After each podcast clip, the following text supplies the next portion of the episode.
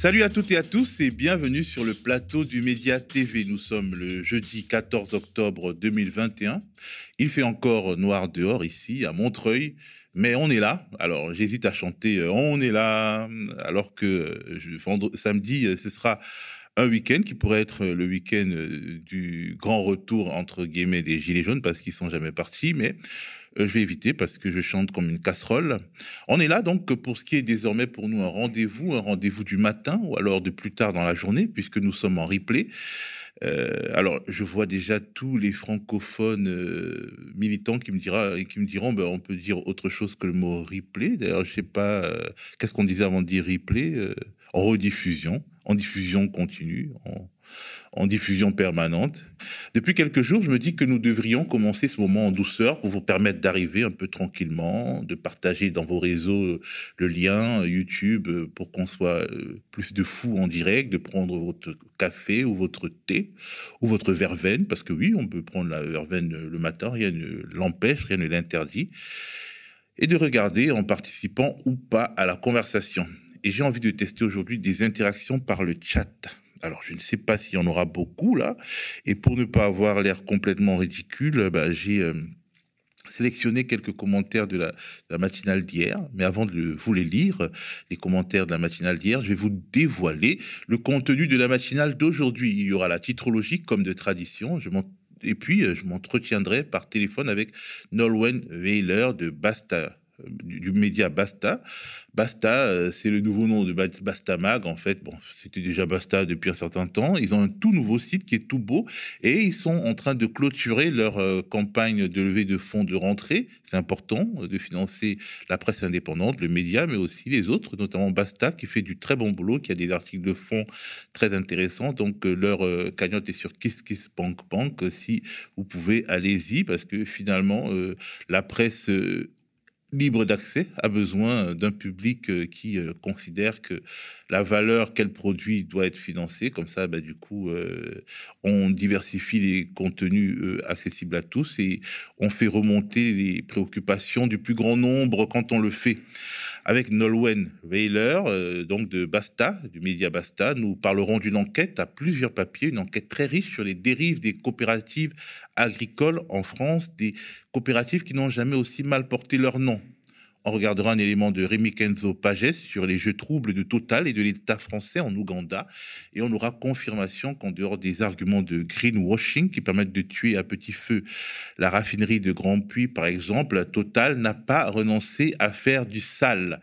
Et l'État français, pas rancunier, malgré les pratiques d'évasion fiscale assez délirantes du groupe pétrolier, eh bien, l'État français, Emmanuel Macron, le champion de la planète, il se montre tout à fait solidaire de tout ça. Puis j'accueillerai sur ce plateau, en deuxième partie de matinée, Alexandra, étudiante sans fac. On avait les sans-papiers, les sans-logis, et maintenant on a des bacheliers sans fac, des, des licenciés, si on peut dire, en tout cas des candidats en M1 sans fac, affectés nulle part. Merci Parcoursup. Merci aussi I, alors l'équivalent de Parcoursup, c'est e-candidat, euh, mais Alexandra nous expliquera ça. Elle sera sur le plateau avec Victor Mendes, un militant de l'UNEF, l'Union nationale des étudiants de France, qui soutient le mouvement des 100 fac. Alors, ce petit sommaire fait, revenons à notre petit moment des interactions. Je vous disais que j'avais sélectionné quelques commentaires de la matinale d'hier. Alors, hier, la chronique de David sur les récentes déclarations d'Emmanuel Macron et d'Éric Zemmour sur les Français, ces feignasses qui ne, travailleraient pas assez, et les merveilleux Japonais qui ne compteraient pas leurs heures. Eh ben, cette chronique de David, elle en a ravi plus d'un, plusieurs, comme Corinne, Anière, qui a écrit Je suis d'accord avec les réflexions de David à la fin de votre contre matinal, mais il n'y a pas que les patrons managers qui vous jugent en entreprise, il y a aussi le regard de vos collègues. Et puis parfois, ce sont eux les plus durs. Assouplir le système demande aussi d'assouplir les esprits de tous ceux qui y travaillent. Il y a Oumaroun qui s'est énervé, et je le lis. Ce serait bien que les gens, l'extrême droite en tête, apprennent à connaître le Japon avant de le citer à tort et à travers. Encore plus énervé, Sylvie Baudouin qui dit Je ne sais pas comment ça se passe dans la plupart des pays, mais pour avoir travaillé en Australie, j'ai l'impression que pourrir les travailleurs est un sport français. Et on a vraiment plein le euh, de se donner à fond pour récolter des insultes. Alors, on a aussi des personnes dans les commentaires qui sont à cheval sur la diction. La diction. Et David a dit surménage et pas surmenage. C'est très grave, comme nous le fait remarquer notre ami euh, Léon Mikulo. Excusez-moi, mais à la longue, le mot ayant été utilisé plus souvent, cela m'écorchait les oreilles, nous dit-elle.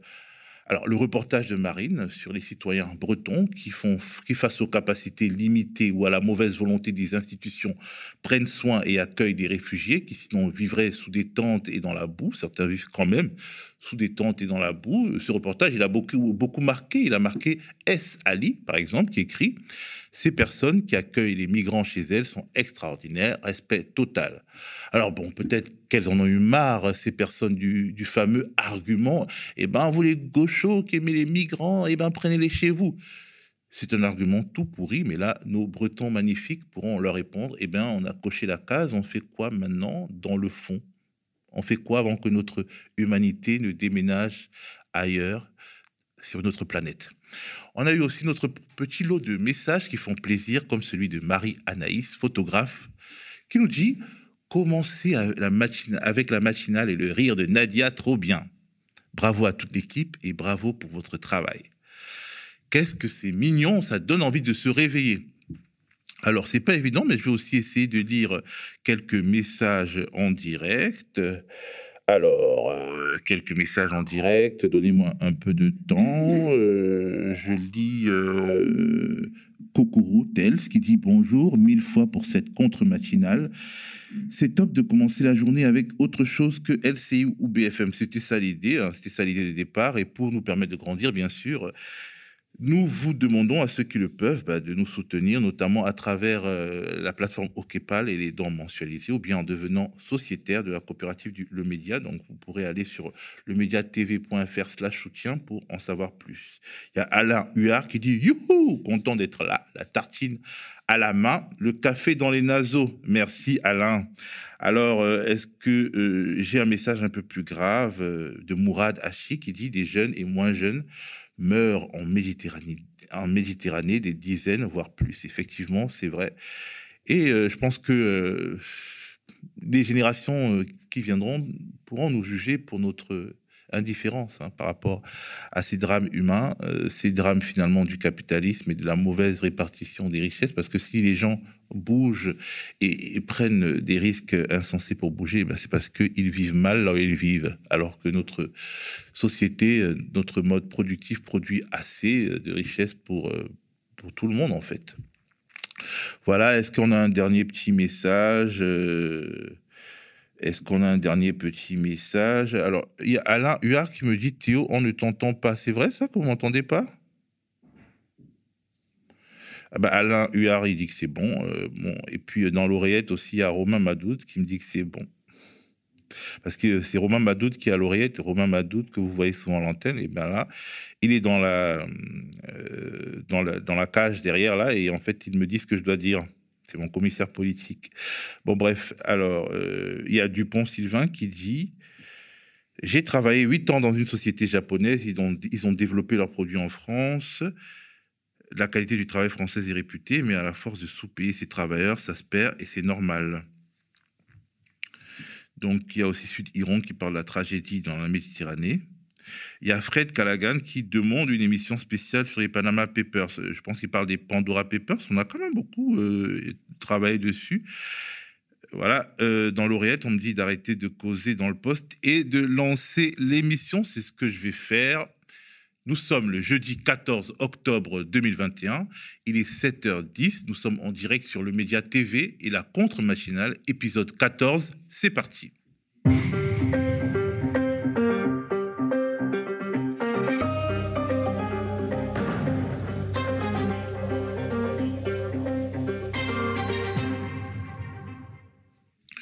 Au programme aujourd'hui, après la titrologie, un entretien par téléphone avec Nolwenn Wheeler de Basta. Basta, c'est un média en ligne ouvert à tous euh, comme le nôtre et financé par, ceux qui l'aiment comme le nôtre.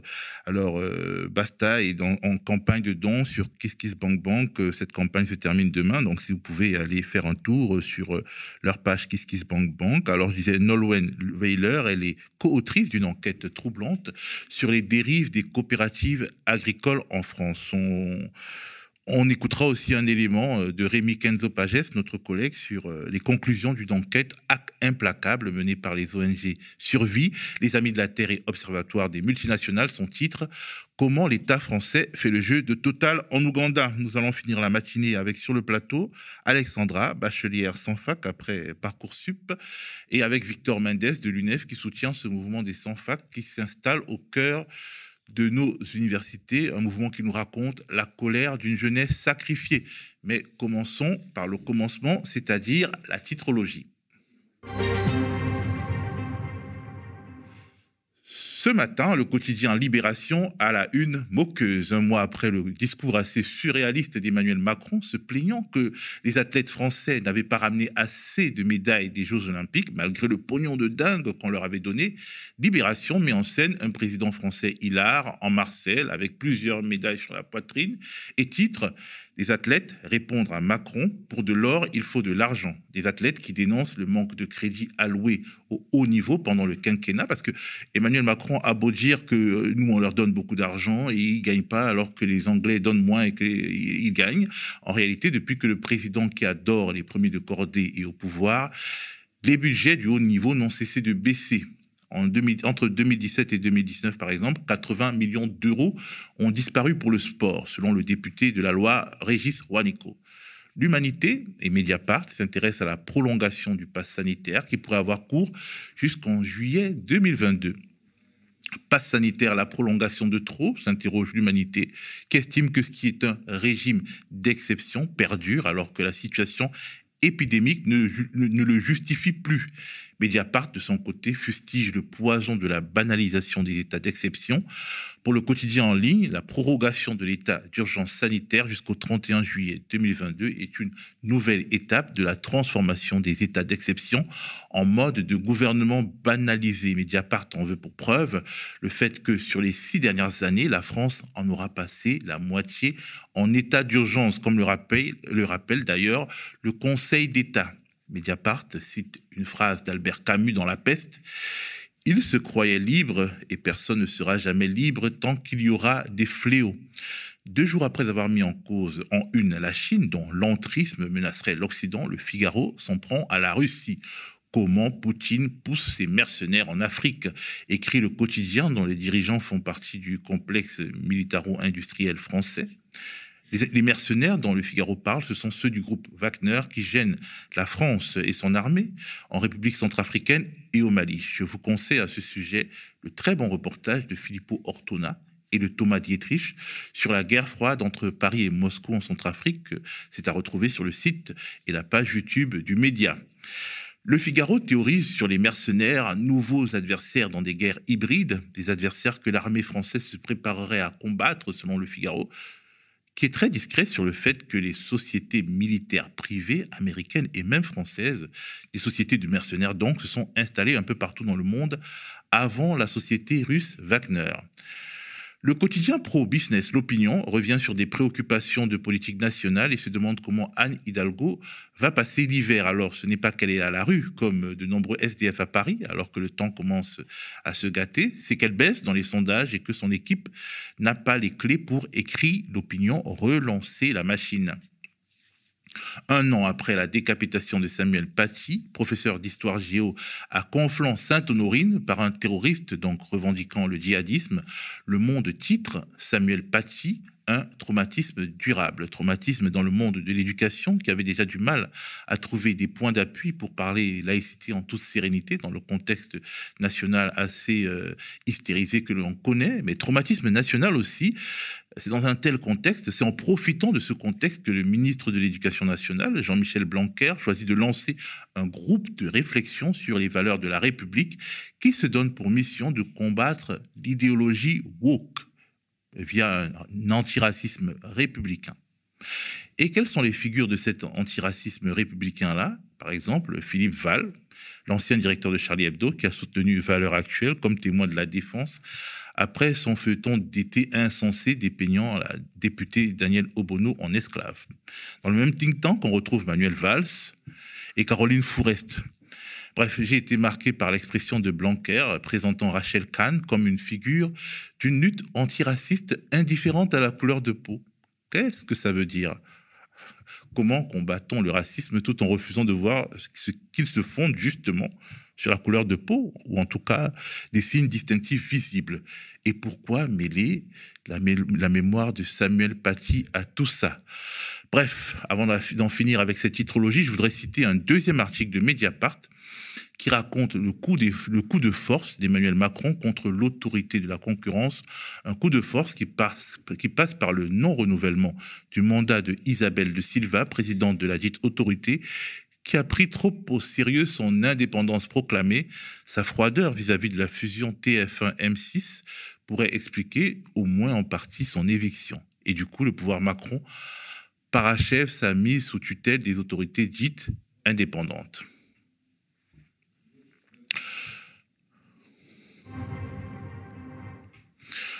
On passe désormais à notre entretien téléphonique avec la journaliste Norwen Weiler, co-autrice avec Sophie Chapelle d'une série d'articles sur le vrai visage des coopératives agricoles. Bonjour Nolwenn, si tu es là. Bonjour. Alors, euh, votre enquête, à vous deux, met en lumière le rôle systémique des coopératives agricoles euh, en France, qui n'agissent plus en faveur des agriculteurs, mais selon une logique marchande d'accompagnement de la grande distribution et, du capitalisme, du néolibéralisme en général. Est-ce que vous pouvez nous expliquer ce rôle systémique des coopératives et comment elles ont basculé dans quelque chose qui, qui est quasiment antinomique du concept même de coopérative? Alors avant, il faut quand même rappeler que le paysage des coopératives agricoles, il est très divers et que les dérives dont on parle, ça concerne les plus grosses d'entre elles. Et euh, il y a toute une constellation de coopératives agricoles en France encore. C'est notamment le cas de celles qu'on appelle les CUMA, qui sont des coopératives d'utilisation de matériel agricole, pardon, qui restent euh, à l'échelle des territoires et dans lesquels les adhérents se connaissent très bien. Mais effectivement, pour les, les, plus, les plus grosses d'entre elles euh, qui, euh, qui existent actuellement et qui réunissent euh, une marque alimentaire sur trois et trois agriculteurs sur quatre, et qui totalisent un chiffre d'affaires de 85 milliards d'euros annuels, on a effectivement eu une dérive importante. Alors, ça s'est opéré à partir des années 60, en fait, au moment où l'industrialisation agricole se met en place en France. Et comme elles étaient nées dans une démarche solidaire où euh, elles étaient pensées en fait comme un contre-pouvoir, les paysans ils se sont auto-organisés pour s'équiper, investir et vendre leur production. Mais là, à partir des années 60, il va, il va s'agir de changer d'échelle en fait. Les paysans, il va falloir investir dans du nouveau matériel, chercher des gains de productivité, se spécialiser et de il y a des nouvelles normes de production qui sont instaurées, des volumes minimums, etc.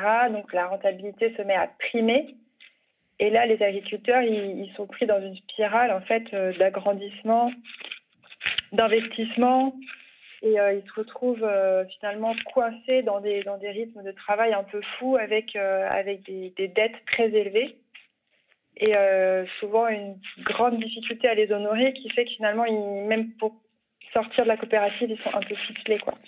Alors, ces dettes qu'ils contractent, c'est des dettes vis à -vis des coopératives ou des banques?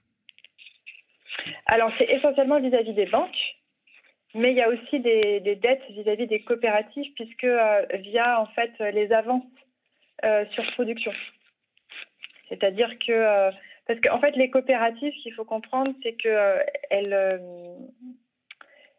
elles se situent à l'aval et, et, à l'amont en fait de l'activité agricole, c'est-à-dire qu'elles fournissent les semences, elles fournissent les engrais, elles fournissent les pesticides, et derrière elles rachètent la production.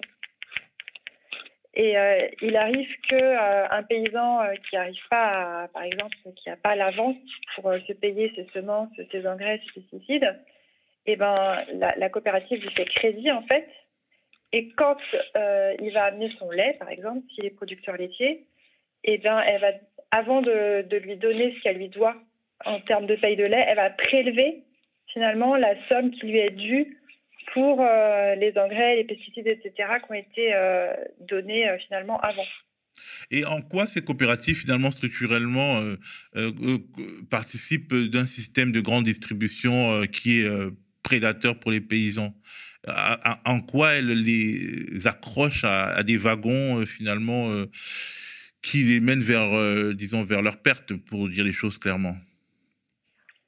Bah, c'est tout le système finalement agroalimentaire qui, qui fonctionne depuis maintenant une soixantaine d'années qui s'est mis en place après la guerre et notamment et surtout à partir des années 60 avec les négociations de la politique agricole commune. C'est-à-dire que l'objectif, c'est euh, de produire le plus possible, euh, le moins cher possible. Et donc les, euh, paysans, au milieu de tout ça, finalement, ils font un peu tiroir-caisse. C'est-à-dire qu'ils brassent, il y en a qui brassent énormément d'argent, mais qui n'envoient pas la couleur parce qu'en fait, tout part soit, soit à l'aval aux fournisseurs de matériel, soit euh, derrière à la grande distribution. Et, euh, ça va en empirant parce qu'en en fait, il y a de moins en moins de paysans. Donc, euh, ils sont de plus en plus pressurés. Bah, alors que justement, ce sont eux qui produisent euh, l'alimentation dont nous avons besoin. C'est un des besoins primaires, euh, manger.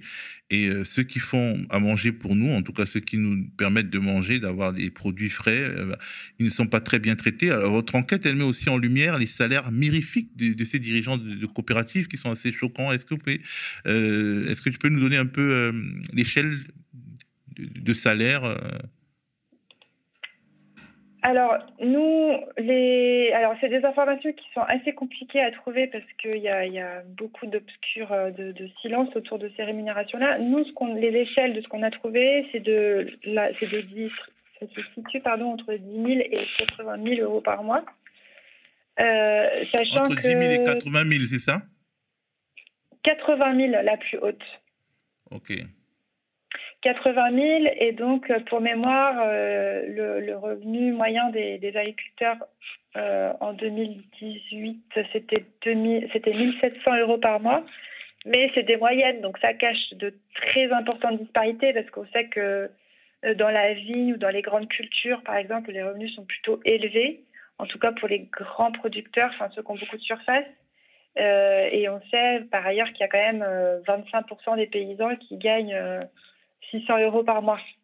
Donc les 1700 euros, ils sont à, relativiser, de même que les 10 000, 16 000 euros que nous, on a pu trouver, qui sont des moyennes de top 10 de certaines euh, coopératives, mais qui cachent aussi d'importantes disparités entre le directeur général, par exemple, et puis euh, les cadres, mais qui sont euh, dans le top 10, mais en étant moins rémunérés quand même. Merci beaucoup Nolwenn pour nous avoir parlé de cette enquête à lire sur Basta, Basta Media, qui est un tout nouveau site et euh, une enquête qui a, plusieurs articles et qui est vraiment très riche pour comprendre le fonctionnement de notre système agricole et des coopératives agricoles qui, euh, dont les plus grosses, sont aujourd'hui préoccupantes et euh, accaparatrices. Merci Nolwenn. Merci. Alors, on va continuer avec. nous allons continuer donc avec un sujet de de Rémi Kenzo Pages, Comment l'État français fait le jeu de Total en Ouganda. Voici l'objet d'un nouveau rapport publié par les Amis de la Terre, Survie et l'Observatoire des multinationales. Ce nouveau document décrit les mécanismes qui facilitent l'intervention de l'État français en faveur de la multinationale Total en Ouganda suite à la découverte de réserves pétrolières sur les rives du lac Albert. L'entreprise française développe deux projets en Ouganda et en Tanzanie. C'était euh, notamment un, un, oléoduc euh, controversé qui serait le plus chauffé au monde puisque le pétrole visqueux qu'il transite doit être chauffé jusqu'à destination pour ensuite être acheminé vers l'Asie via l'océan Indien, ce qui accroît euh, l'impact climatique du projet. Donc on va regarder tout de suite l'élément de Rémi Kenzo Pages. Ce qu'on révèle dans, notre enquête, ce qu'on montre, c'est le pourquoi. Et euh, c'est notamment euh, grâce au phénomène de ce qu'on appelle des portes tournantes. Donc le fait qu'il y ait euh, un grand nombre d'allers-retours entre la haute fonction publique des, responsables dans les ministères et Total. Donc Total va placer d'anciens de ses cadres dans les ministères et ils vont débaucher des personnes, des responsables publics pour les embaucher à, à Total. En France, on utilise historiquement le mot de pantouflage. Donc pour désigner des, fonctionnaires, anciens hauts fonctionnaires qui vont travailler ensuite dans le secteur privé, dans des grandes entreprises en fin de carrière pour se faire un peu d'argent, etc., etc. Donc ça, c'est un phénomène historique, mais là, c'est pour ça qu'on utilise un terme un peu différent. Les portes tournantes, c'est vraiment un nouveau phénomène qui est beaucoup plus récent qui ont fait euh, des carrières euh, qui sont basées sur les allers-retours entre le secteur public et le secteur privé. Donc des gens qui, euh, en général, ils commencent par les grandes écoles, l'ENA, Polytechnique, qui travaillent un peu dans la, à Bercy ou dans un autre ministère. Ensuite, ils vont travailler dans un cabinet d'avocats, une multinationale ils retournent dans la fonction publique, ensuite ils repartent. En France, on en a un exemple éclatant, c'est notre président Emmanuel Macron, qui a commencé par l'ENA, l'inspection générale des finances, qui ensuite a été travaillé à Rothschild. Maintenant, il est président. Probablement, quand il sera plus président, il y a fort à parier qu'il ira retravailler dans une multinationale ou dans une banque ou quelque chose comme ça. Et Total, donc on pointe énormément de cas. Tout laisse à suggérer qu'il y a un peu une stratégie délibérée dans Total, soit de recruter d'anciens hauts fonctionnaires, y compris des très hauts placés. On pointe euh, des douzaines de cas euh, dans notre rapport qui montrent qu'en fait, euh, ces portes tournantes, en fait, c'est l'huile qui fait tourner la machine d'influence parce que ça permet beaucoup de choses, les portes tournantes. Ça permet de bénéficier d'un accès privilégié aux décideurs. Donc, quand on a besoin d'un petit coup de pouce d'un fonctionnaire, d'un ministre, on peut passer un coup de fil sur son portable, etc. etc. Ça permet d'être tenu informé donc des décisions, d'être dans les circuits de décision. Et ça permet de, ce que je disais à propos du, du mécénat, de continuer à se rendre respectable, que Total, c'est une entreprise respectable, que l'État doit la soutenir, alors qu'en fait, ce que fait Total, c'est pas respectable du tout, concrètement.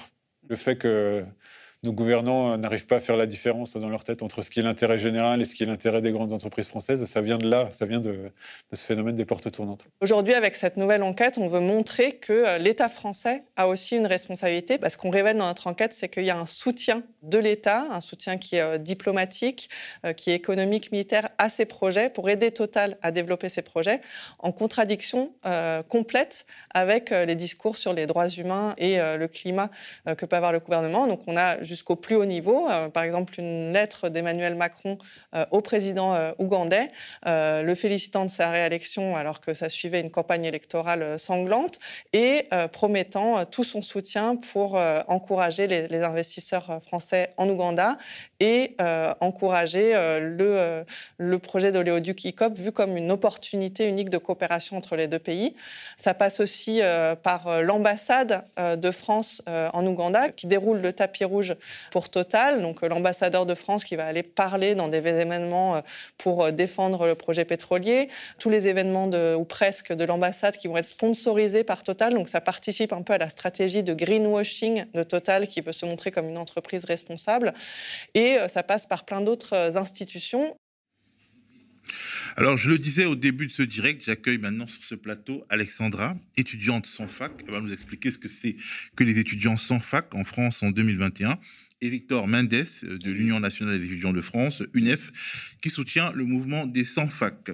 Alors, euh, euh, Alexandra, je commence par, par toi, on va se tutoyer sur le plateau.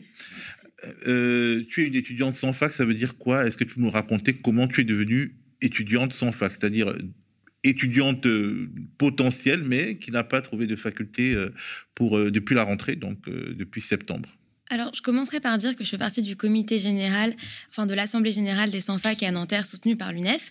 Et euh, dans mon cas, comme dans plein d'autres cas, ce qui s'est passé, c'est que on a vécu nos trois années, notre L1, notre L2 et notre L3 euh, de licence euh, à Nanterre.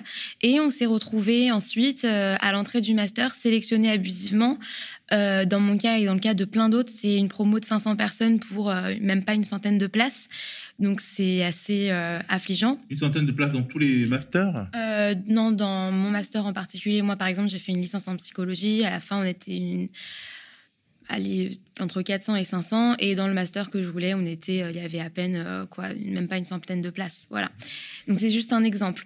Et euh, la problématique qui s'est trouvée, c'est qu'il y a eu plein de néo-bacheliers aussi qui ont travaillé pendant leur année, du coup, pour avoir le baccalauréat, avec quand même des, une situation qui était très précaire pendant le Covid. Donc l'année dernière, c'était des confinements. C'était, on nous a pas demandé notre avis, on nous a simplement dit c'est comme ça que ça va se passer et tu n'as pas ton mot à dire.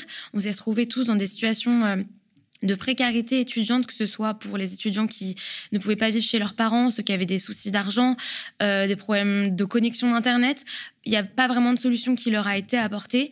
Et euh, ceux qui ont réussi quand même à passer leur baccalauréat, malgré tout ça, se retrouvent du coup sélectionnés à l'entrée de la licence 1 et n'ont pas de licence, c'est absolument atroce. Et ceux qui ont bossé L1, L2, L3 en ayant charbonné comme jamais, euh, en ayant à coup de fiches de révision, de travail tard le soir, de, tellement de choses, de projets, de dossiers, de TER, de petits mémoires et tout, c'est comme si vraiment euh, l'administration de la faculté prenait nos dossiers, euh, nos fiches de révision, les déchirait devant nous et nous disait bah non, tu, ne rentreras pas. Et euh, c'est vraiment une situation qui est atroce euh, pour les néo-bacheliers et pour les gens qui voudraient rentrer en M1 par la suite. Alors, vous ne vous laissez pas faire, vous avez engagé un mouvement. Est-ce que tu peux nous parler de la nature de ce mouvement? Qu'est-ce que vous avez fait, où et comment? Alors, euh, en fait, moi, comme beaucoup d'autres, on s'est retrouvés sans fac et on a eu vent bah, de l'UNEF qui est à Nanterre et en fait qui nous a permis de faire valoir notre droit, qui nous a permis de pouvoir nous exprimer, de pouvoir dire à la faculté non, on n'accepte pas cette sélection et on ne l'acceptera pas.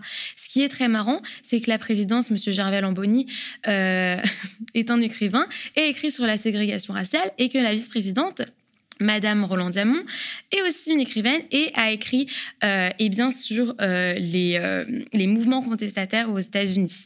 Donc c'est très rigolo parce qu'en fait leurs écrits ne sont pas du tout en coordination avec ce qu'ils font. On a 65 dossiers en souffrance, 65 dans une faculté où il y a des milliers et des milliers de personnes. Ce n'est absolument rien. Et c'est pour ça que pour, pour les bacheliers.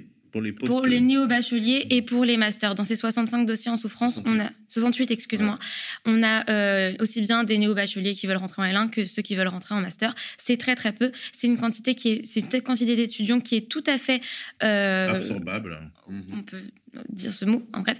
Et euh, en fait, oui, voilà. Du coup, grâce à l'UNEF Nanterre, on fait des manifestations, on fait des rassemblements. On a un rassemblement qui est le lundi 13 où j'invite réellement tout le monde à venir nous soutenir. C'est très important. Lundi à 13h devant le bâtiment B Grappin à la faculté de Nanterre. Et euh, voilà, c'est toutes ces actions-là qui permettent euh, bah, d'avoir un écho, d'avoir une force. Euh, on a réussi à inscrire quelques dossiers grâce à ce mouvement-là, donc ça fonctionne réellement. On a dû dormir sur le carrelage de la faculté et occuper un bâtiment pour avoir des inscriptions. je ne sais pas si vous vous rendez compte, en tant qu'étudiant sans fac, fatigué, l'UNEF aussi, qui est aussi étudiante, mais qui, qui est là tous les jours pour nous aider, on a clairement dû dormir dans la faculté sur du carrelage froid pour obtenir une inscription au bâtiment de la présidence. Dans le bâtiment de la présidence, voilà. Alors je me tourne vers euh, toi, donc Victor Mendes de l'UNEF. Est-ce que tu peux nous expliquer euh, de manière plus euh, systémique ce phénomène des étudiants sans fac? Pourquoi en 2021 en France on se retrouve avec des bacheliers qui peuvent pas entrer à l'université et, des gens qui ont la licence qui peuvent pas entrer en master 1 Déjà remercier le média pour l'invitation de pouvoir donner, mettre en lumière cette problématique. C'est très simple. C'est une sélection sociale qui est mise à l'entrée de l'université. Les chiffres, ils sont clairs, ils parlent d'eux-mêmes.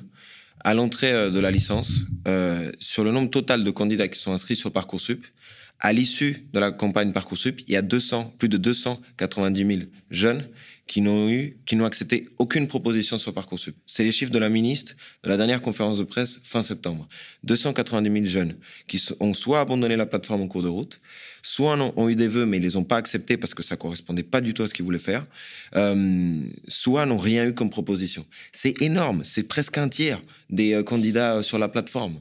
Et on a, parmi ceux qui ont eu une affectation, tu as 30% des jeunes, d'après un sondage commandé par le ministère, qui se disent pas satisfaits de ce qu'ils ont eu comme proposition. Et en master, il n'y a pas de chiffres nationaux, aucune transparence, mais l'UNEF estime qu'il faudrait 20 000 places supplémentaires dès la rentrée pour répondre à toutes les demandes. C'est gigantesque. Alors que dans la loi, il y a écrit que le bac est le diplôme d'accès à l'enseignement supérieur et que quand tu as de la licence, tu as le droit à la poursuite d'études. C'est-à-dire que le rectorat est obligé de te donner une affectation. Et comme l'a très bien expliqué Alexandra, ils bafouent ce droit-là. Ils veulent faire du droit d'étudier un privilège.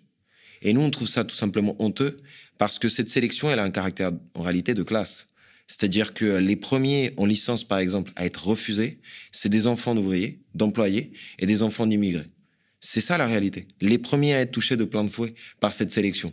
Quand tu regardes la part, par exemple, de fils euh, d'ouvriers et d'employés à l'université, ça correspond à peu près à 32%, alors que ces mêmes euh, classes sociales représentent plus de la moitié de la population active.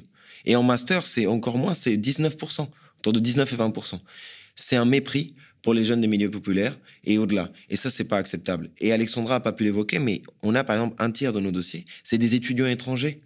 euh, qui, euh, en fait, ont quitté leur pays, qui se retrouvent aujourd'hui en France. Certains qui viennent d'arriver, d'autres qui sont depuis des années, et qui ont des titres de séjour qui vont expirer, qui risquent d'être envoyés vers leur pays. Et on a des présidents d'université, des vice-présidents, comme M. Javel Lamboni, Mme Roland Diamond, qui se disent défendre dans, le, dans leur bouquin l'égalité, la, la justice, et qui l'appliquent pas dans leur propre université, qui sélectionnent c'est un scandale. Et c'est pour ça qu'on se bat, on occupe, et que lundi, on va faire un gros rassemblement pour exiger que le droit d'étudier soit respecté. Alors, euh, euh, ce qui est quand même dramatique, c'est que euh, quand vos parents ont les moyens de vous payer une formation privée, finalement, le fait de ne pas avoir réussi à trouver une place via Parcoursup ou via la plateforme e-candidat pour les masters, c'est pas si grave que ça parce que vous pouvez aller dans une formation privée, dans une école de commerce, une école d'ingénieur privé, dans une école de communication ou euh, d'informatique privée. Mais quand justement vos parents n'en ont pas les moyens, vous êtes à la rue, vous êtes obligé de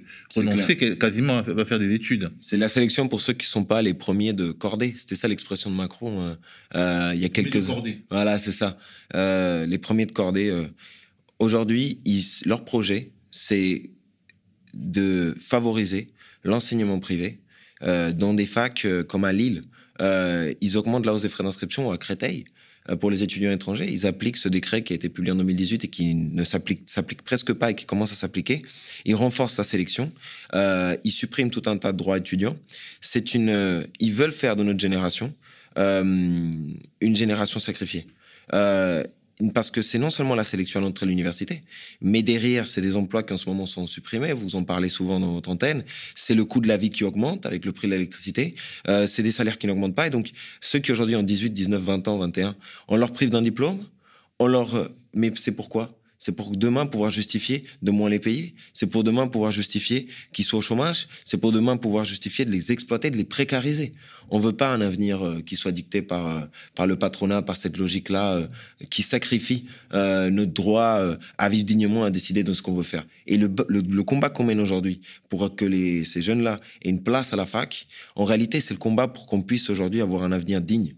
Et qu'on puisse décider de ce qu'on veut faire, de nos choix, de qu'est-ce qu'on a envie d'étudier, dans quelle filière, dans quelle fac, qu'est-ce qu'on a envie de faire dans notre vie, et qu'on arrête de nous imposer systématiquement de répondre à cette logique profondément pro-patronal en réalité, de pouvoir dire que non, tout le monde ne mérite pas forcément de pouvoir étudier, tout le monde ne mérite pas forcément d'avoir un salaire, un travail digne, tout le monde ne mérite pas forcément de pouvoir euh, en fait euh, euh, avoir ses simples droits. et ça, c'est tout simplement pas acceptable. Et c'est pour ça que depuis des semaines, on a un soutien très large. Hier, c'était Philippe Poutou qui était venu nous soutenir. Les semaines précédentes, c'était des travailleurs de la CGT, de la CFTC, de l'usine de PPG qui luttent contre les licenciements et qui appellent une manifestation le 27 novembre. Et on a même les quatre unions départementales du département, FSU, CGT, Force ouvrière solidaire, qui ont écrit à la présidence pour demander que ces cas soient réglés. On a même eu le député Rick Coquerel qui a écrit à M. Javel Lomboni. Et malgré ça, on veut nous faire accepter cette sélection. Ben, on va euh, continuer ce bras de fer, ce combat et le gagner. Alors Alexandra, euh, donc il y a deux catégories d'étudiants donc euh, qui sont dans cette euh, assemblée générale. Il y a les étudiants qui ont déjà étudié et qui ont une licence, et puis ceux qui ont eu le bac. Je suppose qu'il y a quand même des, interactions, un soutien que vous, qui êtes, disons, des anciens, apportez aux, aux, petits jeunes qui viennent d'arriver et qui doivent être assez stressés. Bien sûr, bien sûr. C'est-à-dire que pour ma part, si euh, un dossier, entre guillemets, si une étudiante arrive à avoir euh, bah, du coup la licence qu'elle souhaite, bah, moi par exemple, j'ai une étudiante en tête qui a réussi à rentrer en psycho grâce à l'UNEF et grâce au rassemblement, bah, je lui ai donné très clairement tous mes cours L1, L2, L3, comme ça au moins, voilà. Puisqu'elle a perdu des, semaines de, Ah oui, bah, effectivement, c'est ça aussi la problématique, c'est que non seulement bah, il y a une galère pour passer le bac, il y a une galère pour avoir une licence. Et aussi, il y a une galère parce que tu manques tes cours. Euh, ça, c'est très, très complexe. Évidemment, oui, nous, euh, du coup, euh, qui sommes, qui avons passé trois années du coup à faculté de Nanterre, il y a un très gros soutien. C'est vraiment une assemblée générale de 100 fac. on est très liés entre nous de par nos problématiques. Bah, assez commune en somme. Et réellement, oui, il y a un très gros soutien. Si on peut aider, on aide. Euh, besoin, quelqu'un a besoin de cours ou quoi que ce soit, on va demander, on va, on va tout faire. On, est déterminé, on lâchera pas. Et euh, c'est vraiment le, but en fait de cette assemblée. Alors, est-ce que vous avez l'impression d'être visible, d'être mis en visibilité par les médias par, euh, Est-ce que vous, vous, avez envie de lancer un message aux médias, aux médias nationaux quant à ce problème Parce qu'en fait, les médias sont saturés par des thématiques et moins, disons, intéressés par d'autres. Est-ce que vous sentez quand même qu'il y a une forme d'intérêt vis-à-vis de votre lutte? Alors, il y a eu une forme d'intérêt. On a eu un reportage sur M6 National. Mais effectivement, j'envoie un message à tous les autres médias qui souhaiteraient soutenir notre cause, euh, tout simplement pour leur dire que notre situation, ça peut être euh, la, situation de leurs enfants, de leurs petites sœurs, de leurs tantes, nièces, peu importe. En fait, euh, c'est une situation qui touche tout le monde. Et comme disait Victor, c'est un enchaînement de choses qui fait que c'est pas que les étudiants, mais en réalité, ça concerne aussi les travailleurs et les futurs travailleurs. C'est une cause dont il faut se rapprocher et il faut qu'elle soit médiatisée pour dire que personne en réalité ne veut cette sélection. Personne n'est pour cette sélection. La preuve, avec tous les soutiens qu'on a eus, euh, toutes les signatures de pétitions, personne ne veut cette sélection. Donc c'est vraiment important qu'on soit médiatisé euh, sur ce sujet-là, parce qu'en réalité, ça relève et ça révèle des problématiques bien plus profondes. Et euh, puis aussi, on est en souffrance, très clairement, on est dans l'angoisse. On est là tous les jours sur le campus de la fac de Nanterre à se battre pour avoir une place. J'ai connu des, des tafs qui étaient moins fatigants que ça, quoi, réellement. Et donc, du coup, oui, avoir un support médiatique, ce serait très important pour faire avancer euh, la problématique des sans-fac, pas qu'à Nanterre et pas que cette année, mais pour toutes les autres années, pour dire euh, aux politiques responsables de cette sélection, non, on n'en veut pas, et oui, il va falloir la retirer. Est-ce qu'ailleurs que Nanterre, il y a un mouvement des sans-fac aussi puissant, ou est-ce que vous êtes en contact avec ceux qui le mènent? Euh, il y a à Lyon. je laisserai juste Victor peut-être répondre un peu plus, qui est plus informé là-dessus. Il y a euh, Lyon, il y a une mobilisation de Sanfa qui font, ils ont fait un rassemblement cette semaine euh, à l'université de Lille, à l'université de Montpellier, euh, et à la rentrée, en fait, cette campagne était aussi menée au Mans et à Grenoble. Mais là où en, en ce moment, comme à Nanterre, il y a encore un bras de fer, c'est à Montpellier, à Lyon, et on voit depuis des années que ça s'étend cette logique-là. et mais aussi le 5 octobre, c'était pas que des sans-fac, mais aussi des étudiants qui étaient dans la rue à côté du monde du travail pour exiger la fin de la sélection, la gratuité euh, des universités. Euh, il y a une prise de conscience euh, dans, la jeunesse en général, qu'ils soient scolarisés ou pas, qu'on veut en faire de nous une génération sacrifiée. Et dans les mois et semaines à venir, nous, ce qu'on pense aussi, c'est que il faut que c'est essentiel qu'aujourd'hui en France, il y ait un mouvement d'ensemble. Euh, de la jeunesse, mais du monde du travail aussi, parce qu'ils euh, ils veulent mettre en place un rouleau compresseur devant nous, en donnant la parole en plus à des réactionnaires, euh, pour faire passer tout un programme antisocial qui va de la sélection jusqu'aux retraites, dans le but de précariser et exploiter d'autant plus et exploiter la planète. Et on peut pas laisser ça faire. Et partout, dans tous les lieux d'études, dans tous les lieux de travail, il y a cette colère qui existe. Et il faut qu'on se donne les moyens de la regrouper pour pouvoir justement euh, l'arrêter. Euh, nous, on souhaite proposer dans les prochaines semaines aux, euh, aux, équipes militantes qui existent dans les universités de se rencontrer, de se réunir pour justement réfléchir à un plan d'action dans les lieux d'études qui est dans le sens d'une grève nationale dans les universités. Parce que c'est la seule chose qui va pouvoir euh, mettre un coup d'arrêt à ce gouvernement. Et euh, il faut que ça se lie avec tous ceux qui luttent contre les licenciements, contre les bas salaires, contre le coût de la vie. C'est le seul moyen par un mouvement d'ensemble qu'on pourra justement freiner cette logique antisociale. Est-ce que vous n'avez pas l'impression justement que le fait qu'on soit qu'on arrive vers l'élection présidentielle euh, rend un peu plus difficile ce type de mobilisation parce que tout le monde est focalisé sur les échéances euh, électorales? Je vais être tout à fait franc avec toi, Théophile. Moi, j'ai toujours pensé que l'unité de notre camp, euh, elle allait pouvoir se faire dans la rue. Et 2022, il faut absolument pas penser que les élections permettront de changer pleinement la problématique qu'on a qu'aujourd'hui. Parce que euh, ceux qui sont en manette de tout ce qui se fait, c'est euh, les Bernard Arnault, les Bétoncourt, les dirigeants du CAC 40. Euh, et donc, quelle que soit l'issue, ils seront toujours aux, manettes des, des, intérêts privés et ils auront toujours une influence euh, sur qui parle à la télé et euh, qu'est-ce qui euh, s'applique réellement dans nos lieux d'études, dans nos lieux de travail. Et il faut qu'on construise un rapport de force. donc 2022, ça doit être l'occasion. tout ce que notre camp social a gagné, il a gagné par des mobilisations, par des luttes d'ampleur. et par exemple, Alexandra a parlé, mais il nous reste 68 dossiers à inscrire, mais on a déjà inscrit une cinquantaine qui ne voulait, que la fac ne voulait pas inscrire grâce au rapport de force. Tous les acquis de notre camp ont été gagnés par ce biais-là. Et donc, il y a un enjeu à pouvoir euh, justement mettre au centre de cette année-là euh, les luttes sociales et la perspective d'un mouvement d'ensemble pour leur mettre un coup d'arrêt. Alors, Alexandra, un dernier mot? Euh, bah, je vous appelle vraiment à venir le 23 Euh, non, le 23. Lundi prochain. Lundi prochain, 19. excuse- la- lundi prochain, le 19 à 13h. Donc oui, je répète. Je vous invite vraiment à venir nous soutenir lundi prochain à 13h à la faculté de Nanterre.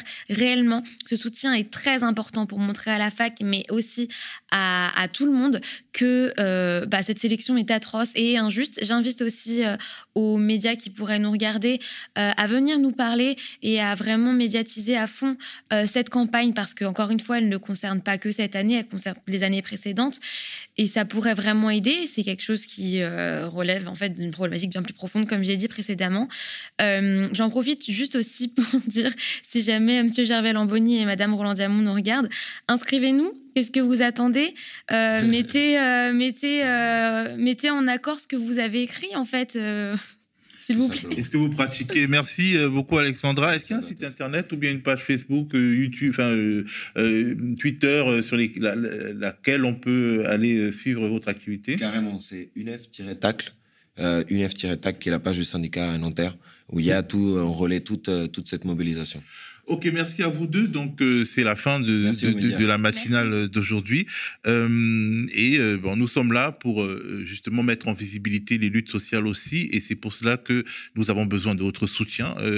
Beaucoup de gens, certaines personnes écrivent en commentaire, oui, mais vous demandez toujours. Mais en fait, il faut comprendre que les médias indépendants ne vivent que de la participation populaire euh, et notamment les dons mensualisés qui euh, représentent quelque chose, un effort euh, acceptable pour certains, pas pour tous, bah, en fait, ça nous permet de pouvoir euh, nous stabiliser, de pouvoir avoir des rapports un peu plus sains avec les banques, euh, de, de pouvoir aussi euh, ne pas être obligé de précariser trop nos équipes parce que nous, avons un matelas sur lequel reposer. Donc, les dons mensualisés et les abonnements, donc la participation à la coopérative Le Média sont le moyen que nous aurons pour pouvoir être plus forts, nous développer, exister tout simplement parce que on a l'impression que c'est gagné, mais c'est pas gagné du tout. Le média peut s'arrêter du jour au lendemain parce que justement, bah, c'est vos efforts qui nous permettent d'être là et euh, les efforts quand ils refluent, ben nous on risque de disparaître. Voilà, on ne veut pas être dans l'alarmisme, mais c'est la réalité. Les médias indépendants sont extrêmement importants aujourd'hui pour justement montrer qu'une autre hiérarchie de l'information peut être possible. Mais nous avons besoin de vous. Donc, euh, nous comptons sur vous. Et nous vous disons à demain. À demain sera Nadia. Et, puis, bon, moi, je serai euh, devant mon écran à regarder comme vous et à faire des commentaires dans le chat.